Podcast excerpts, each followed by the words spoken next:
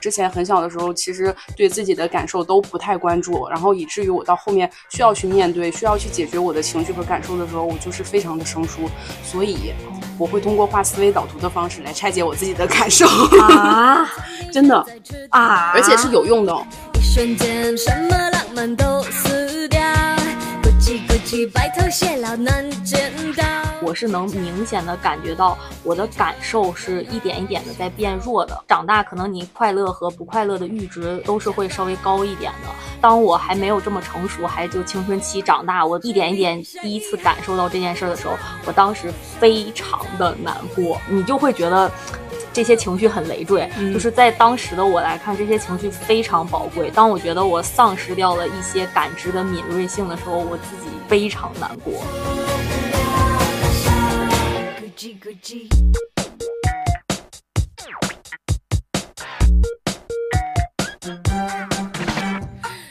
什么行为你都不处理，你都不做，然后你就在这里难过。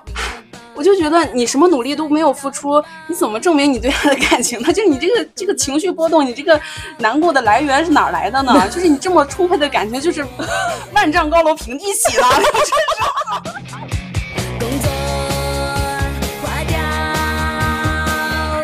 谁比谁好？能差到多少？迟早都要向上帝报答。如果我现在真的有一个什么难事儿在寻求别人的帮助的话，如果对方给我说的都是一些“哎呀，你先别难过，没事儿，肯定能行的”，说这话，嗯，我会有点烦。隔靴搔痒的感觉。对，我就会想说，没啥用，别说了，我还得回你消息。是的，真的。收听下午茶时间，我是夏夏。我是蒜头，这期是我们年后回来的第一期，因为正常咱们中国人来说，过完元宵节这个年就算过完了，然后新的一年的打工生活或者学习生活就已经正式开始了，已经不能用啊还在过年，我状态不好来博得领导和老师的同情了。对，也希望在年后复工的日子里，大家也可以呃经常有时间来摸鱼，来听我们的播客。因为是节后回来的第一期，所以我们也聊一点轻松的话题。我们就聊一下现在大家应该是已经过气了，但是 热度依然保持着一个很高水准的性格测试，就是 MBTI。对，其实我觉得也不算过气吧，就是它一直在非常高频的被讨论，对，而且它应该已经是第二轮火起来的，因为第一轮我记得是最开始我们管它叫十六型人格测试，然后是用在职场，就是来筛选你的面试者的一个性格测试，对。哦、然后到近期吧，近两年感觉是又被讨论起来的，成了一个社交的工具。对，我觉得这个火起来其实也有一个很大的好处，就是以前我们在和朋友相处的时候，大家会感觉到彼此的思维方式啊，然后以及看待问题的角度不一样啊，然后会经常会有一些互不理解的地方，然后只会觉得啊，你这个人怎么这么冷漠？但是有了 MBTI 以后，大家就会觉得哦，行，好吧，你是 T 人，我理解了。哦，而且我感觉这个有一个好处就是，呃，我们之前如果跟一些同事或者一些协同方，然后来接触的时候，其实你是需要通过你们的沟通和相处，一点一点摸索这个人的性格，然后包括有一些相处的雷点，你都是踩了之后，你才发现哦，他好像不喜欢这个，我好像得罪他了。但如果有了这些符号的话，就可以尽大可能的避免你跟一些人相处的时候踩到他的雷点。对，是的，嗯然后以及也可以让大家就是更接受有些人的思维方式，就是会影响他做出这样的行为，并不一定就是会把这些问题归结于是他性格上的问题。然后，但是我这里想说，就是大家也不要把它就是奉为真理，然后作为一个非常公正、非常准确的一个判断标准。因为我最近听我朋友讲，他们组来了一个新的 leader，然后这个新的 leader 呢，就刚来的时候要和组里的所有成员问问，然后他问了所有他的组员的 MBTI，然后其中嗯有一个女生说了她 MBTI 之后，然后他这个领导说：“你这个类型的人很不靠谱啊。”啊，然后，然后这个女生就说：“但是我之前在春节项目里边，我自己 owner 了很大的一块儿，然后并且还是效益最好的那一块儿，我觉得我这个人的工作能力是没有问题的，我是一个靠谱的人呀。”然后这个领导说：“那是你不懂 MBTI。”啊，然后这个事情还没有完，到第二天的时候，这个女生的虚线 leader 告诉她，她要给这个女生再加一个虚线 leader，就是这个女生在系统里她的汇报关系是直接汇报给这个新来的女领导的，但是在实际的工作对接中，她是和这个男生去做对接的。嗯、就比如说张三吧，就是张三也是在系统里是汇报给这个新来的女领导的。就是大厂很喜欢搞这种，就是在系统里的汇报关系搞得很简单，然后但是在实际的工作中呢，给你搞得层层叠叠的，好给你搞信息差。张三呢就来跟这个女生说，他要给这个女生再加一个虚线 leader，就是让这个女生汇报给李四，然后李四再和张三来对接。但实际上张三、李四还有这个女生在系统里都是平级的，他们都是汇报给这个女上司的。然后这个女生就问为什么，然后。张三说：“ 因为你昨天和老板的万万没有经过他的考验。”我真的，我听到这个故事的时候，我都震惊了，哪里来的颠簸？我就觉得很离谱。我觉得这个就是之前 MBTI 没火的时候，他会在面试的时候问人家星座的，然后基于他对某些星座的偏见，就比如说我们处女座，然后会把人家挂掉的人。啊。我觉得就是这种人，就是很离谱。虽然我前面夸了很多 MBTI，但是其实我本人并没有测 MBTI。首先，本人就是在生活当中也很大程度很多事情上都会有一些纠结。然后我在做性格测试的时候，其实我也没有办法明确的选出来我的那个选项，我会在嗯有些时候是这个，有些时候是那个。所以我感觉我这种摇摆不定，然后测出来的那个也不太准，所以嗯我也就不想测。而且我也觉得人是这么复杂的动物，怎么能够通过十六种人格性格，呃，十六种人格就可以区分开的呢？其实很多人觉得不信，或者说他每次测出来的结果不一样。我觉得一方面是因为现有的测试方法并不是特别的准确，就是嗯因为它是从国外流行过来的嘛，然后它的很多的测试题其实是英文的那种测试题，直接直译成中文的。它有时候你可能看那个题目的时候都觉得嗯表述没有那么清晰，抿抿不到那个灵魂，对对，就不太能懂它这个问题具体是在发问哪一块儿，这就会导致你回答的时候回答的并不准确。然后还有就是每个人对自己的认知程度可能会有很大的偏差。就我觉得哦我是这样的，实际上我并不是这样。啊，对对对，我也感觉是。对我有一位朋友，我觉得他是我所有朋友里边能量最高的一位，就是他非常擅长社交，然后同时他在社交的时候可以跟很多人很快的打成一团。我觉得他在社交的时候，我感觉到他那个能量是一直很充沛的，并且就是疯狂的社交了之后，然后他也有很高的能量值，所以我一直觉得他是 E 人，但是他坚定的说他自己是 I 人，然后当时我就觉得哈，你肯定是对你自己不够了解。然后他会回你，哈，那是因为你不懂 MBTI。直到今年春节过年的时候，我去他家玩儿，然后我对他是 i 人这一点深信不疑。就是我去到他家之后，我们想在同一个桌子上玩电脑。这个时候呢，我在他家的客厅环顾一周，我发现他们家家具没有成对儿的。吧台前面有一个比较高的吧台的凳子，然后客厅的中间放了一个单人的沙发椅。然后他的电脑桌旁边有一个单人的办公椅，电视柜下面有一个单人的坐垫儿，然后这些所有的椅子，它其实都有承担的不同的功能嘛，所以它的高低也是不一样的。我没有办法把两个椅子挪到一起，然后我们一起在吧台啊或者是其他桌子上，然后一起用电脑。这个时候我就感觉到了，其实他对他自己的一些就是私人领地的意识是非常强的。嗯就因为一般人就是哪怕你可能并不是很喜欢社交，也可能不太会邀请你的朋友来家里，但是只要你空间允许的话，你应该都会考虑一下，就是我是不是两个椅子配我的餐桌会更合理啊，然后或者是我的沙发要换成双人沙发会更合适啊之类的，而且大家都这么考虑。对对，而且大家一般在设计自己的家的时候，就是虽然哪怕不会经常来客人，但是一定会考虑到万一万一来客人 的时候，还是会让你的这个空间的那个扩展性强一些的。对，然后我站在他的客厅环顾四周的时候，我就明显感觉到，哦，这一定是个 i 人，因为他对他自己的独处时间的质量要求非常高。我家里的所有的布置、所有的摆置都要以我自己的需求为准，我就觉得他是一个非常可以从独处中获取能量的人。对，所以我当时就立马改观了，是我肤浅了。嗯，说到 I 人和 E 人这个话题，我真的觉得人很难通过 I 人和 E 人来做分类。接触我比较多的人，其实大部分人都会觉得我是一个 E 人，就是因为我在一些跟陌生人需要交流，比如说问路啊，然后嗯问什么问题的时候，跟陌生人去沟通这些事情，不会对我造成负担。但其实我一般情况下不会在一个陌生的大局里承担社交属性的这样的一个角色。嗯，因为其实 MBTI 它测的只是一种倾向性，你无意识的时候的偏好，就比如说有人是无意识的用右手，有的人是无意识的用左手，但如果是环境要求的话，你可能有些人他还是可以使用右手的。这里先简单介绍一下 MBTI 吧，就是它通过四个维度，然后把大家分成了。十六个人格的类型，第一个维度呢，就是你是倾向于从外向还是内向来获取能量的，然后就是我们常说的 E 人和 I 人。然后我觉得这个 E 人和 I 人是最难去判断的，因为它是一个你内在从何来获取能量的一个表现，并不代表你外显出来你自己的社交状态。因为有的人他就是非常擅长社交，他也很爱社交，但同时他也会觉得社交对他来说是一种消耗，他更希望从内在的独处来去获取能量的。所以我觉得 E 和 I 其实。并不是特别容易判断的。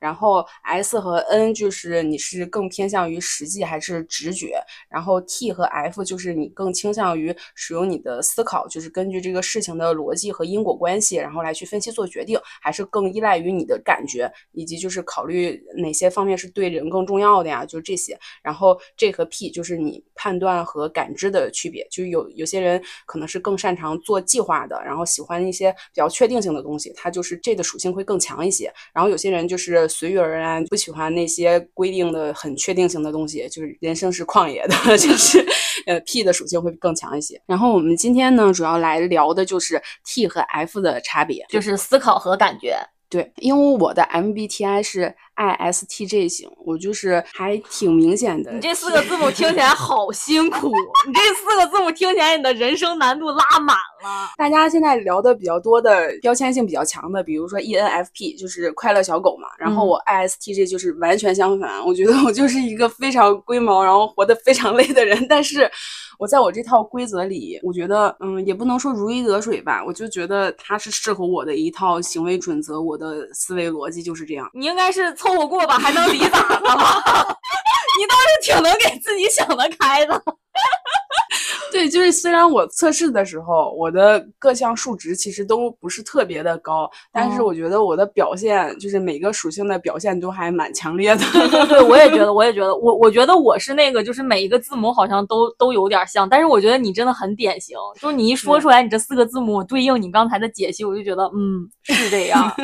嗯，首先 T 人呢，就是在做判断的时候会更关注事实、规律、逻辑，然后不太关注价值和感受，就是会。会给人感觉比较公事公办，然后冷静理智、比较果断的类型。F 就代表 feeling 嘛，就是大家会粗略的理解为情感型，就是做判断的时候一般会更关注人的感受、感情啊、价值，然后做判断的时候会考虑照顾到对方的感受。很多人会觉得，当你有一些事情、有一些情绪想和你。T 型人的朋友 来去沟通的时候，你会觉得对方怎么这么冷漠？其实我觉得他并不能简单的归结于冷漠。我本身我个人就不是太注重感受这件事情，因为你的情绪、你的感受的波动，是因为你一定是出现了一些问题，你遇到了一些事情，那你。解决这些问题，你的感受的问题也可以随之解决。然后，如果你不解决问题的话，你只关注你的感受，那有什么意义呢？你要不要先举个例子？那我就要说一下我和我前任的 一件事儿，让我觉得我在写大纲的时候就已经开始生气了。我前任就是 ENFP，就是快乐小狗类型的。我们俩可以说就是完全的互补，也可以说是完全的方方面面都不相配。我感觉你俩相处的话，应该是会很完美的契合吧？不会，你会被完全和你相反的人吸引，但是你相处是一定需要去磨合，去找到一个平衡点的。然后这个磨合和平衡就很难，因为你想想，我们四个维度完全都不一样。但是听起来好像有一种那个积木，你凹的地方它凸，它凸的地方你凹，你们好像严丝合缝，有一种这种感觉，并不是这样的。我讲完这这个事情，你就 能理解我了。展开说说，当时是我们俩。本来计划要出去玩，要出去旅行，然后旅行回来之后呢，我是回北京继续工作，然后他是要去其他城市，然后所以他在北京这个房子就直接退租了，房子里边就什么东西都不能留了嘛，你该处理的处理，然后该寄家里寄家里，然后提前三天的时候，他跟我说，呃，他的滑板和篮球。没法带走，然后想提前放到我家去。然后我就说，那你到时候就是什么时候晚上我下班之后，你就来我家附近吧，然后给我我就放我家里就行了。到提前两天的时候呢，那天晚上他和朋友聚餐去吃火锅去了。提前一天的时候呢，他突然跟我说，哎呀，我想到我以后好久都没有办法吃金谷园了，我好难过呀。金谷园是北京一家就是很有名的饺子馆，然后他说是全北京最好吃的饺子馆，虽然我也没有吃过吧。然后他就去吃金谷园了。晚上九点四十五的时候，他给我发消息说：“哎呀，完蛋了，我的篮球和滑板还没有给你。”然后他说：“那我明天早上早起去找你吧。”然后我说来不及吧，因为我们第二天定的是早上九点到机场，他家离我家有二十公里，我家离机场有二十公里。你早上你拎着大包小包的行李，然后还要带着你的滑板和篮球，这两样东西又不是很好打包，很好拿。然后你要颠簸二十公里来我家，然后放到我家之后呢，你再颠簸二十公里，我们一块儿去机场。我觉得这个时间大概率会来不及。而而且早晨这样确实有点太赶了。对你万一哪个出现差错，你后边旅游都耽误了。对，而且他还是批人，我就非常不信信任他的时间管理能力。这个我们到时候讲这和 P 的区别的时候再详细展开。再气一波，感觉你有很多话要说。然后我就给他出了一个解决方案，我说要不你先放在你室友那儿吧，因为他是自如的那种合租嘛，他和他的两个室友不是说那种完全陌生人的关系，就是他们哦还会一块儿出去吃火锅什么的，就虽然也不是朋友，对，虽然也不错对，虽然也不是朋友，但是但是是可以一起出去吃火锅的。我就说你先放在你室友那儿嘛，就是有空回来再回来拿呀什么的。然后或者是我们两个有一个共同的好友，我就叫他许光汉吧。然后他住的跟我前男友比较近，就是隔壁小区那种。我说要不你就是放在许光汉那儿，然后你什么时候回北京了再拿呀，或者怎么样的。我想插一嘴，这个时候叫个跑腿儿送到你家不行吗？九点四十五可能叫不到吧，我我不理解啊。你听往 往下说，经过刚才的短暂沟通，已经过去一个小时了。哎，这个时候时间来到了晚上十点五十，他说我没地方放，大晚上的我去找许光汉点点点，就是他觉得也不太合适。然后他说我还是明天早上叫个快递吧。然后这个时候我去洗澡了，我没有回他的消息。然后到晚上十一点十五，然后他说没人管我。快递早上到不了，十一点五十一的时候，我洗完澡回来了。我说，嗯，那怎么办呢？然后他没有回我。然后到十二点十五的时候，我看他一直没回我，我又给他打了个电话，他也没有接。然后这个时候呢，我还去找了许光汉，我就是给他发信息，我就问他还有没有睡呀、就可能会有这个情况，我前男友可能要去把东西放在你那儿，我就先跟人家打个招呼。就虽然我前男友没回我，但是我先跟人家说一下，不要人家就是睡觉以后再去打扰人家嘛。这个时候哎我我听着已经有一点窝火了。是吧？呃，就是就是我刚才听到你们前面那个短暂的短暂的沟通，一个小时都没聊明白，我就觉得有一点窝火了。是吧？嗯，是吧？我觉得。然后这个时候时间已经来到了十二点二十，他还是没有你们已经你们已经断断续续的沟通了三个小时。对，就是因为每一条信息中间都隔了很久，嗯嗯，这点也让我觉得很生气。你有什么事情就快点沟通嘛，就早点沟通，早点解决嘛。你拖得越晚，不，你不是可以选择的解决方案就越少吗？而且他可以叫一个车，把东西放到出租车上，然后出租车送到你家，你取一下也可以。我我不理解。然后十二点二十了。然后我就看他一直没有回消息，我就又给他留了一条言，我说，呃，那你明天早上约个上午十点的快递，然后你把东西放客厅，因为自如都是有那种电子嗯锁的嘛，嗯你就嗯整一个临时的密码，让人家取了也行。然后我说，或者是让你室友帮你把那个快递寄走，然后我就去睡觉了。到凌晨两点十七的时候，他给我发消息说，我睡醒了，他们要上班，就说的他是他室友，然后说我带去机场吧，如果上不了飞机就丢了，也没有别的办法了。哪里都放不了，是我想错了，我该早早都寄走的。然后两点二十六了，给我发，机场应该有快递吧，只能这样了。两点四十三了，给我发，我好难过，我最后居然有可能要把他们丢掉，真的。就是，哎，你知道我早上起来我看到这些信息的时候，我真的要气炸了。你 应该庆幸你睡了。你要是没睡，你应该那一夕那一夜无眠。真的，我这晚上我气的是睡不着觉。你现在有已经有点生气，你已经你已经脸红了。我真的，我真的，我就要气死了。早上六点半的时候我起来了，然后我就回他那条消息，就是他不是说哪里都放不了吗？我问他为啥，就是因为我去过他租那个房子，嗯就是客厅还挺空荡荡的，就是我嗯觉得你放在客厅的角落里啊，或者放在柜子里都可以，我就不嗯理解他为什么说他放不了。没关系，他要把他带到去机场也可以，也可以，机场应该也有快递。对，然后我就说你要不就是约个几点的快递，然后放家门口，然后顺丰来了，到时候直接就拿走了，也不用麻烦你室友，这也可以。我说你要是拿到机场寄走也行，然后只不过你路上会比较麻烦。然后我这个时候还给他搜机场哪里有快递，哪个门比较近，然后有什么快递。然后我还提醒他，我说如果一定要带到机场走的话，那你就早点出发，多留点时间，因为我不信任他的时间管理能力。然后这个时候。没有回我。七点半的时候，我看他一直没有回我，我就问他说：“你起来了吗？”还是没有回我。七点四十的时候跟我说：“我在路上了，我打的到机场的车给我取消了，我现在只能重新打车坐地铁。”就是后面就到机场了。就是我们在到机场之前，就是嗯在没有沟通他这个怎么处理。呃，我然后我到机场之后，我问他，然后他说他把他的滑板和篮球放在了客厅的柜子里。然后我当时想说，你现在怎么放得下了？你你现在要走的时候，你知道有地儿塞了。哎，不是，听你俩对说，我我还有一句话想说，就是你给他出的招儿，你给他发的信息，他都没有正面回复。对，是的，你说你带到机场，你不是还给他查了哪儿能寄快递，离哪个门儿近什么的？对嗯，他要放柜，就至少应该说那个我放柜子了，不用了。就他好像都没有一个正面的这个结论性的话回答你。对，我觉得就是你坐地铁到机场这一路上，我不信你不碰不碰手机，都没有回应一下我给你出的这些解决方案。然后，而且哦，半夜十二点，哎，我还在帮你问许光汉能不能帮你把东西放人家家，你给我睡觉去了。我就这样，我真的是我要气死了。不管说是你真的东西收拾好了你就睡觉，还是说你就是收拾收拾你累了你不小心睡着了，我就是难以理解，就是你睡觉去了，我在帮你想解决方案，你睡觉去了。然后关键是睡醒了，半夜开始 emo，怎么办？我要把它丢掉了。对，我觉得就是如果这个东西对你来说这么重要，你一想起你要把它丢掉，你就会很难过。那你早干嘛去了？你为什么不提早去把它寄走呢？为什么不早早的想起来你要把它放在我家呢？记着去吃鸡骨圆儿，你都不记得处理你的滑板。我让我气死了。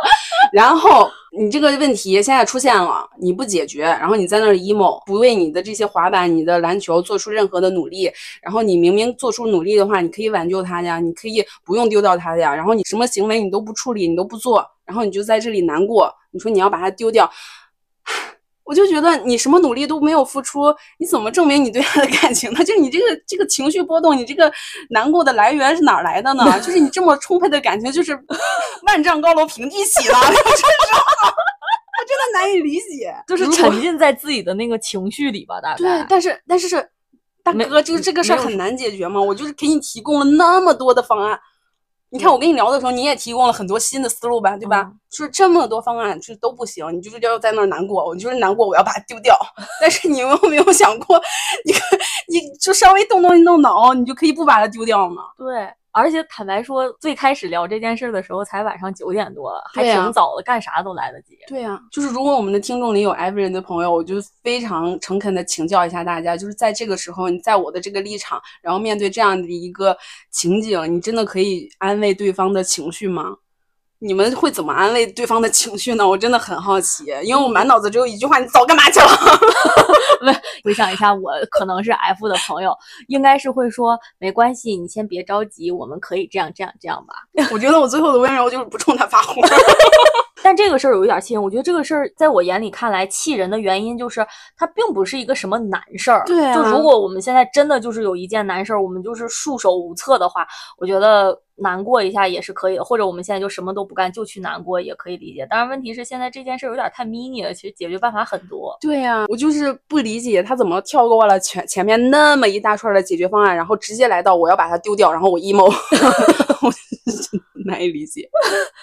你你你这个你这个感觉五分钟之内可以写出来二十条解法。真的 真的。然后我就觉得，我就是这件事儿，我觉得我一定要好好跟他聊一下。然后我也控制了我的情绪，我没有跟他就是发火，我也从来没有跟他说过一句就是你早干嘛去了。就虽然这句话在我脑海里盘桓了无数遍。我们在机场，我们就是把行李都托运完，就是值机也办好了，然后吃完了早餐，就坐在那个登机口等着登机。呃，所有事情都安排好了，就在那个时候，我说我们来聊一下这个事吧，就说了我刚才说的，为什么不提前准备好呢？或者说你把它放在你租的地方啊，巴拉巴拉的，我就说这个方案为什么你都没有回应，你都没有采用，然后你都不解决问题，你就在那里难过呢？然后他明显就是不想聊这个话题，就是支支吾吾的，然后他给出的。呃，理由就是因为寄快递的话，他担心他的篮球会就是放弃了，然后再去寄，然后再去打的话，他就会冲不圆啊，什么就是这种。就是我虽然没有寄过篮球啊，但是我想那些淘宝网店应该也不是买篮球的时候只给你寄了一个瘪的皮吧？对呀、对吧？对呀、可以放到大箱子里 嘛那。人家人家快递怎么寄的呢？我不能理解。好，这个事情我们沟通完了，就是我我都表达清楚了我要表达的东西了，然后他不想回应也就算了，反正我讲清楚了。这块儿我也想发表一下意见，嗯就是我感觉这一点咱俩应该很像，就是我我要是有一件这样的糟心事儿的话，我也会想要把它复盘一下。对如果我的对象他不跟我复盘的话，这我也会生气。呃对就不是跟他发疯吵架那种生气，但是我内心会窝火，我就觉得这个事儿没说清楚。我就觉得，如果你不想跟我沟通的话，要么你是没有意愿沟通，要么你是没有能力沟通。我觉得这两点都不是很能接受。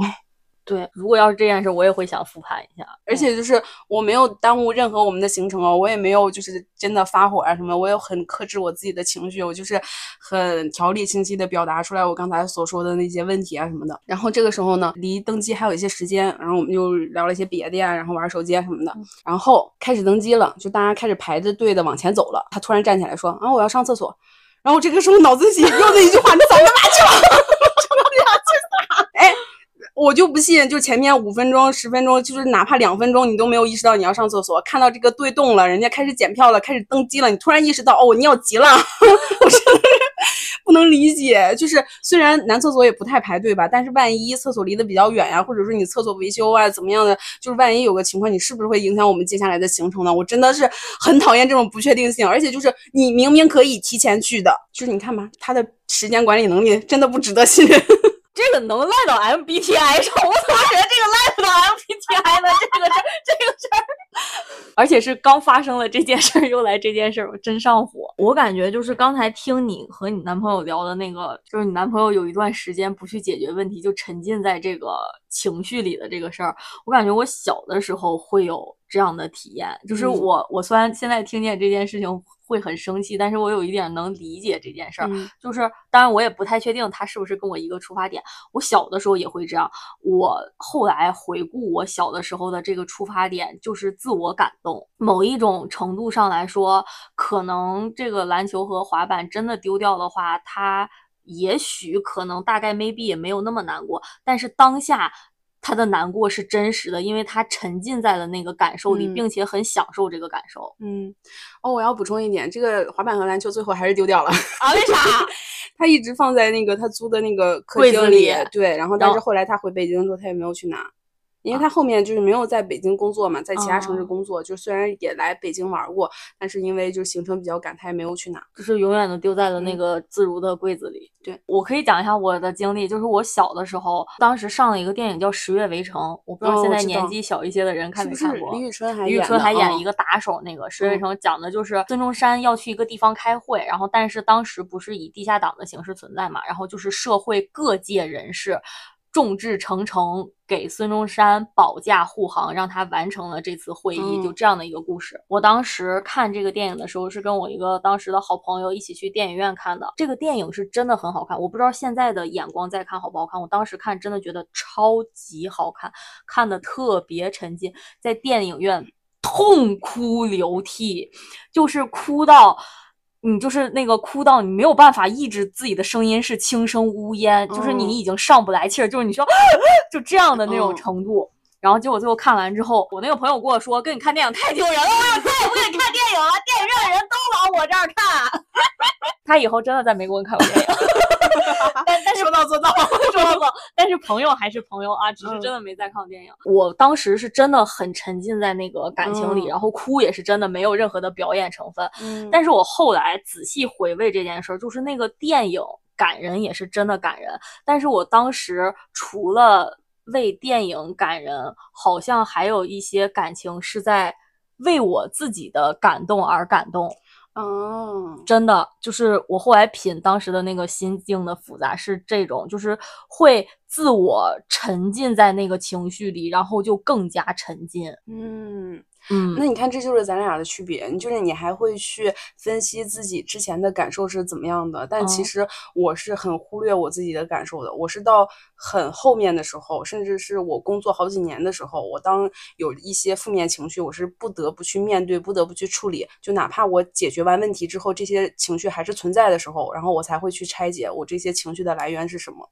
哦，这就是我不测 MBTI 的原因，就是刚才你讲的那个故事，其实你看我跟你的解决方案都是一样的，就遇到问题都是先解决事儿，然后再说，其实非常 T。但是你看，就是我这种非常关注自己的感受，然后还会去非常主动积极的剖析自己的感受，又很嗯 F。我就是听大家描述某一个字母代表的含义的时候，我也很难说我是哪个，我好像就是都有。嗯，哦，但我觉得你可能更偏 F 一点，因为会把感受当成一个你可以使用的一个工具，就是比如说你去感受一下你跟这个人的气场是不是合，然后以及这个这件事情带给你的感受是怎么样的，你就是会去用你的感受来去帮你做一些判断。哦，对，但是我不太会，嗯，感受就是感受，感受是垃圾。不是。人就应该像 AI 一样。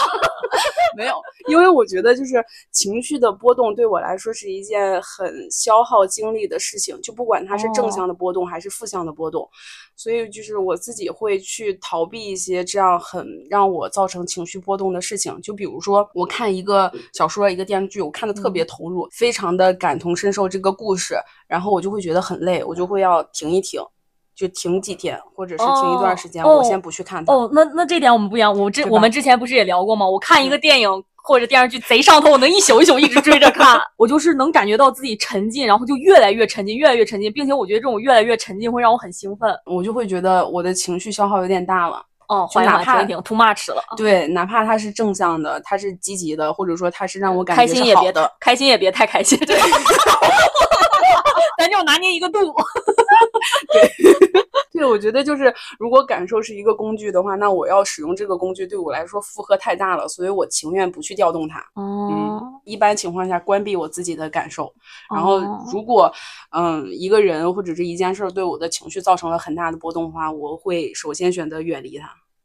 哦，我现在已经趋于成熟了，但是我小的时候真的很很冲动，很感受。从我来看，我是能明显的感觉到我的感受是一点一点的在变弱的，嗯就是不像小的时候，你可能给块糖就开心，然后不给你糖你就难过，然后长大可能你。快乐和不快乐的阈值都是会稍微高一点的，就是我是能清晰的以一个客态的视角来看我自己的感受，在不断的调整。我是有那个明显的曲线感知的。当我还没有这么成熟，还就青春期长大，我一点一点第一次感受到这件事儿的时候，我当时非常的难过，你就会觉得。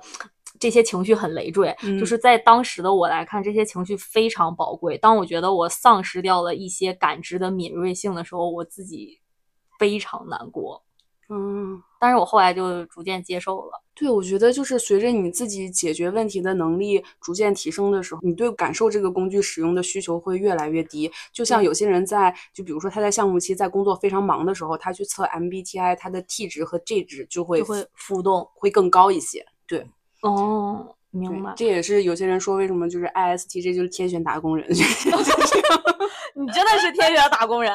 天塌下来先干活儿，先解决事儿，对活儿干完再哭。是的，是的，我之前就是这样，然后但是后来发现，有些时候你事情虽然解决了，但这个情绪还是还在的是在。你嗯如果不解决它的话，它还是会在下一个可能非常微小的刺激的时候就爆发掉。我之前很小的时候，其实对自己的感受都不太关注，然后以至于我到后面需要去面对、需要去解决我的情绪和感受的时候，我就是非常的生疏。所以我会通过画思维导图的方式来拆解我自己的感受，啊真的。啊，而且是有用的哦，是真的。哦，那就是哎，我有点理解了，就是咱俩一个是天赋派，一个是学院派。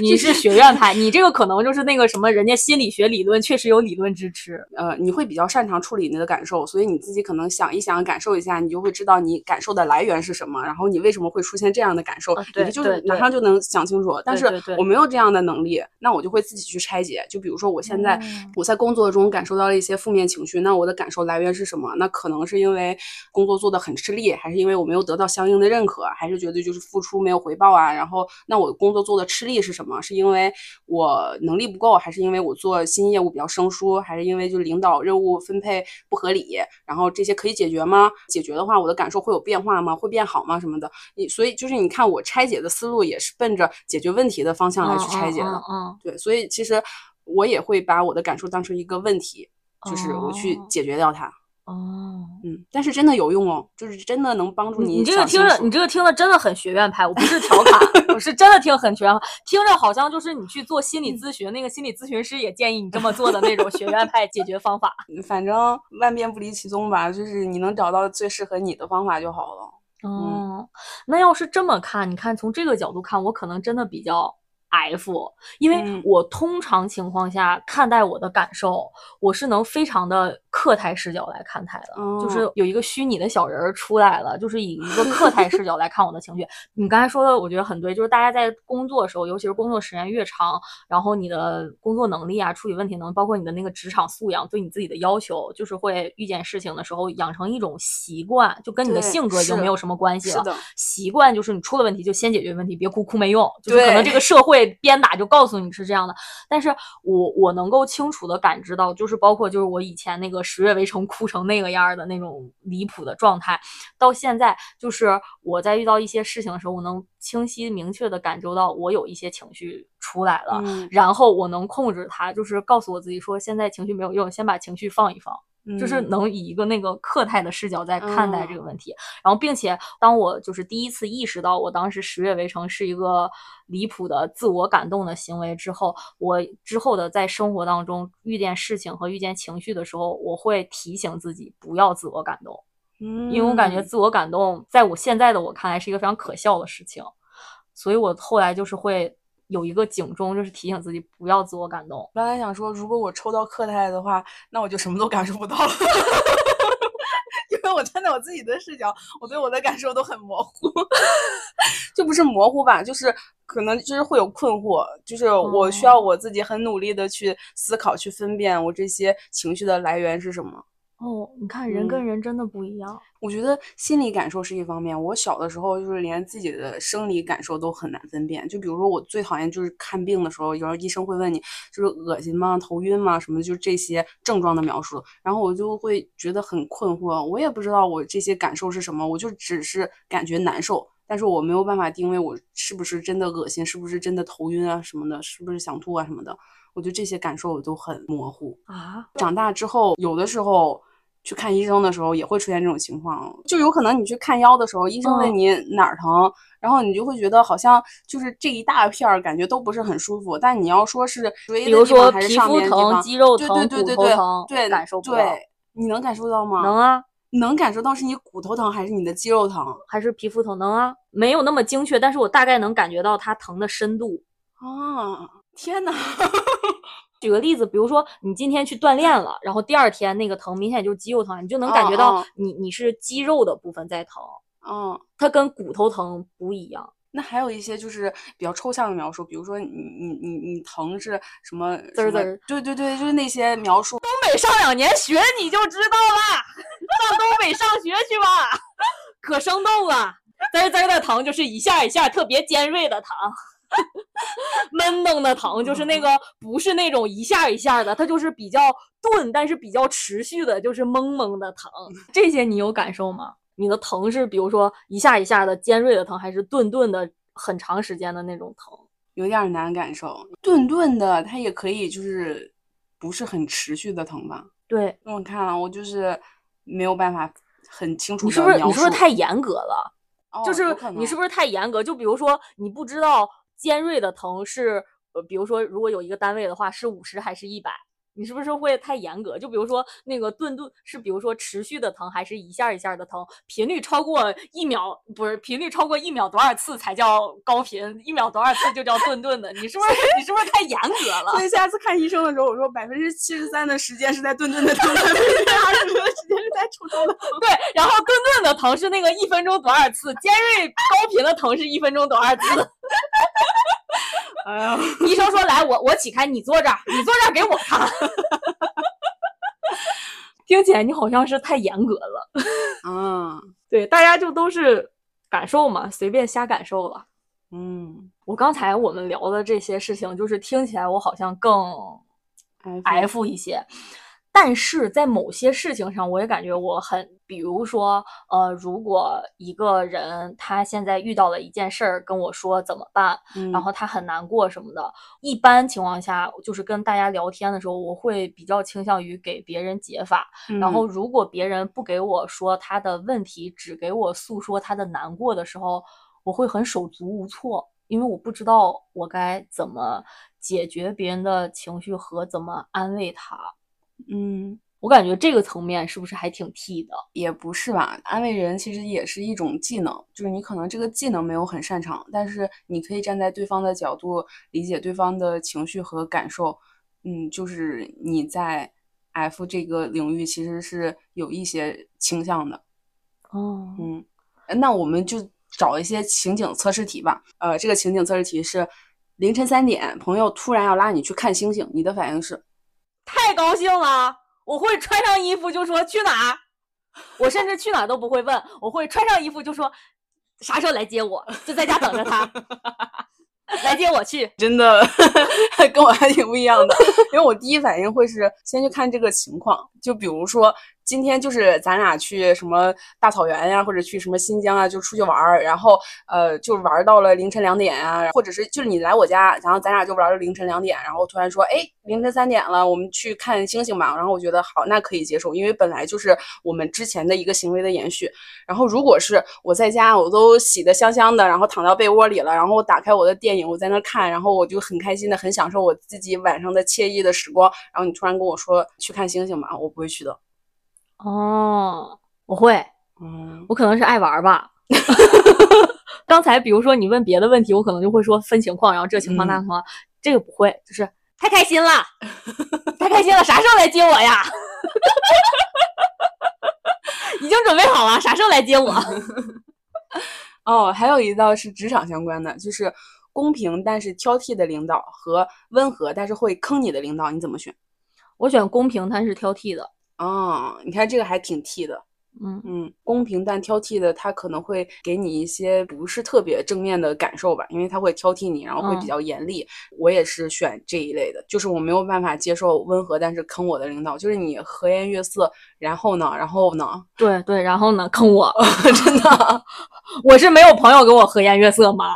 真的，啊，我比较希望在工作当中是一个高效的状态，然后尽快的结束掉工作，然后我该开心去干啥去干啥，然后我不太喜欢磨磨唧唧的工作，而且因为我感觉那种温和但是坑我的领导，感觉平常工作起来应该也是磨磨唧唧，不够高效的。对，嗯而且就是我觉得，哪怕他给我一些负面的情绪和感受，只要他不是出于比如说一些什么人身攻击的一些立场，就是就事论事的话，我是可以接受的。嗯但是我不能接受不公平。我也不能接受不公平。对，是的，而且我甚至觉得公平但是挑剔的领导还挺好的，就对对自己很有帮助，因为他至少呃不会在一些乱七八糟的事情上需要让你很除了工作以外有一些其他的耗神的情绪。然后同时，如果他挑剔的话，他应该本身水平也很高，不然他凭啥挑剔你呢？那可能是处女座吧。但是处女座一般工作能力都不错，对是的真的工作当中遇到的处女座的同事和领导水平都可以。对，是的，嗯，处女座太擅长工作了，尤其如果他还是 ISTJ。天选打工人。还有一个有点哲学的问题，你觉得自杀的反义词是什么自救，啊？你看这个就完全不一样。我第一反应是他杀。哇，你好不一样啊！对，你看 F 型的人会更看重主体的感受，会区分生和死的状态，所以一般 F 人给出的答案是求生、活着、出生，就这一类的。就是你刚才说的自救，其实也是这一类的嘛。然后 T 人呢会更看重事实逻辑，自杀或他杀的现实，所以是给出了他杀、谋杀、杀人这类的回答。哇，这个题是谁出？这个题好点。你的点到灵魂了和你的倾向、下意识的反应。我可以说一下，这个题夏夏是列在提纲里的，但是我们都没有写答案，然后夏夏专门标注了说录制的时候直接讲答案。我当时看见自杀这个，我真的一秒就是自救，我甚至没有其他答案，对我就我甚至都我甚至都不是说 A 答案 B 答案哪个好，嗯，我想一下，我就是没有 B 答案。哦，这个好点，这个题好点。那我是一个被社会和工作规训后的 F，就是感受这件事儿运用的还是很灵活的，但是出了事儿还是比较习惯于先去解决事情我。觉得你可能是升级版吧，我觉得这这种状态是最好的，就是你同时能识别你的感受，照顾你身边人的感受，然后你也不耽误正事儿。哦，对，对，我觉得就是升级版啊，Plus 版 可以了。没啥用。我哎，你要是这么说，我可以说一个例子，比如说我现在遇到一个烦心的事儿，我可以根据我倾诉的对象来选择我倾诉的方式。嗯，就是比如说，我现在如果遇到一个难事儿，然后我跟我妈说的话，然后我妈可能也没有办法给我提供什么太好的解决方案，比如说工作上的事儿，其实我还是有一些垃圾情绪需要释放的，或者就是也不是垃圾情绪，就是想发疯一下，嗯我就跟我妈发疯啊，好烦哦，就这样。发完疯之后确实会开心，嗯，嗯，然后我就在找呃呃好朋友说，哎，我咋办呀？然后哦呃，听听解决方听案听解决方案，然后去干。我会发现有时候我能感觉到这件事儿我是有情绪的，但是其实我发不发疯都可以，嗯嗯，就我不发疯也可以，发疯也可以。嗯，因为我一般遇到问题的时候，我就不太有这种发泄情绪的情况。然后哦尤嗯尤其是我也很很很少聊，然后我之前那你发完疯会开心吗？我就不太有这种情况，我不太有发疯啊，或者是需要宣泄的行为。然后我只是觉得我情情绪比较荡的话，我会做一些让我自己觉得开心的事儿。啊对对对说自己一个人去做一些，就比如说什么美甲呀、唱歌呀什么的，就让我自己一个人静一静。对，对对对但他不太涉及到发疯的范围。我刚才说的发疯也包括这个，就是不是嗯说你找一个人宣泄垃圾情绪才叫，就是比如说你现在有一些嗯不高兴，然后有一些事儿也没干的时候，然后有时候我就会先干点儿让自己爽的事儿，爽完之后再去干。嗯，那比如说你在职场上遇到了一些不公平的对待，比如说你遇到了一些傻逼领导，然后你跟你朋友讲这件事儿的时候，你是希望你朋友给你的回应是跟你一起骂你的领导，还是说分析一些？就比如说他这个人分析分析分析分析，我能知道我现在有一些情绪，但是我这些情绪怎么说呢？就是如果能发疯，就是宣泄掉肯定好，但是不宣泄掉没有什么影响。我更关注的是我怎么解决掉这个事儿，对，我更想去解决这个事儿。如果你分析出来这个人他的思维逻辑，这个人他为什么这么做，为什么这么想，那我下次再遇到这样问题的时候，我就知道他的情绪是从哪里来的，然后我就会，呃，让我自己在这个状态下更舒服一些。是的是哦，而且说到这儿，我还想说一点，就是如果我现在真的有一个什么难事儿在寻求别人的帮助的话，如果对方给我说的都是一些“哎呀，你先别难过，没事儿，肯定能行的”，说这话，嗯，我会有点烦。隔靴搔痒的感觉。对对，我会有点烦，我就会想说没啥用，别说了，我还得回你消息。是是的，真的真的啊，真的，对不起对不起，有没有有没有好朋友在听？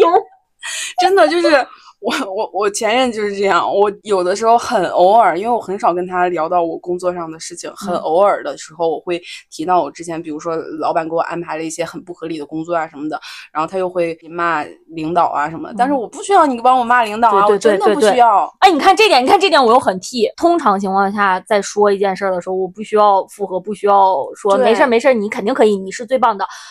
嗯，我更想的是，因为我也知道我不是。呀，就是你说这些让我觉得可能会开心，但实际上并没有的谎话，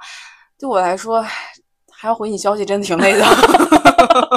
对，反正我，我在这个时候也是更想听到解决方案。对，哪怕你就是帮我分析一下，你不给出解法，你就帮我分析一下，对对对从不同的角度来看待一下这个问题，我觉得都是好的。是的，是的，是的，我会觉得这样是有新的信息在输入对。嗯，聊天是开心的、高兴的、有价值的。对，是的，嗯，片儿汤话不太爱听。我在这儿还想说一点，就像你刚才说的，擅长社交，但是社交会消耗的爱人能力和性格是解耦的。嗯，我也非常非常非常非常非常赞同这一点。如果真的我是一个 F 人的话，当然聊下来有可能我真的是一个 F 人，我也能非常的直观的感觉到我自己的情绪，并且能以一个客态的视角来看我的情绪的话，嗯理论上来说，我这样的人应该非常会抿别人的情绪，然后非常会溜须拍马，或者是说给别人提供情绪价值，能够嗯。圆滑处事的人吧。但其实不是，嗯，因为你并没有这方面的技能。我没有这个技能，嗯。我只有感受情绪的能力，但是我嗯。没有处理别人情绪和让别人开心，以及在这种复杂的人际和职场关系里给一些人提供情绪价值的能力，真的挺桀骜的。嗯因为我们现在测的这个 MBTI，它只是一个倾向，它并不代哦表你的能力。嗯哦，那我现在就特别能理解了那些擅长社交、爱社交的 I 人，嗯，因为我就是不会给别人提供情绪价值的 F 人。但你起码就是能理解，然后我我是完全搞不懂你 在搞什么，早干嘛去了？没有没有这种更累，因为哦。你看你理解不了你的言行，包括你的整体是统一的，就是你你不理解他的情绪，然后你在这个场景下你也没有任何话想说，然后你也嗯不说任何话，你的你的内心是自洽的，对，你的内心是自洽的，但是我是难受的。就比如说我有时候看一些人看一些事儿的时候，我是能感受到这个情绪的，我是能共情的，我甚至能感受到一些他的情绪，但是我没有那个技巧，我不知道嗯我现在说什么做什么别人会开心，我会有点难受。嗯所以我就是比较喜欢一些简单的人际关系，嗯嗯，因为我能感受到，但并没有能力去处理它。嗯你，听着是不是就有点儿想逃了？还好，我觉得就是我虽然是一个很 T 的人，但是我朋友里面真的还有挺多 F 人的。嗯，嗯，我我虽然是土象星座，但是我从小到大喜欢的男生里从来没有土象星座，就是我俩土在一块能高兴吗？真的，我就是不太会被跟我相同的人吸引。嗯，这样也好，那个互补一下子。但是如果真的交往的话，就是也没有互补，就变成了两人都挺难受的。那就找我这样的呢。对，所以我就觉得就是交朋友比谈恋爱开心多了。哦，对，就是我后面可能还是会被这种阳光开朗大男孩儿吸引，但是我不会再和他们谈恋爱了，没意思。那情绪太充沛了。许光汉出现了这个篮球与滑板事件呢。行，人格啥的，那个性格啥的不重要，脸到位了都能忍。脸到位了，你就你就九点的时候发生了这件事，你说那个我上你家取趟去。太容易付出，却不容易相处，难怪我总是好，我们今天呢也聊了很多，就是关于 MBTI，尤其是 T 人和 F 人的差别。然后我们后面还会出一期仔细的聊一下 J 人和 P 人的差别。也欢迎大家喜欢我们栏目的话，可以关注我们，然后持续的听我们新更新的节目。对，那样又何苦？我又不是不懂人情世故。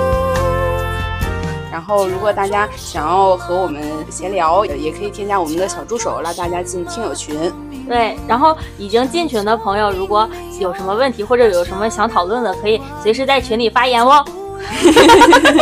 我们的群，嗯，现在嗯有一点，我俩有一点不太知道怎么去呃社群运营。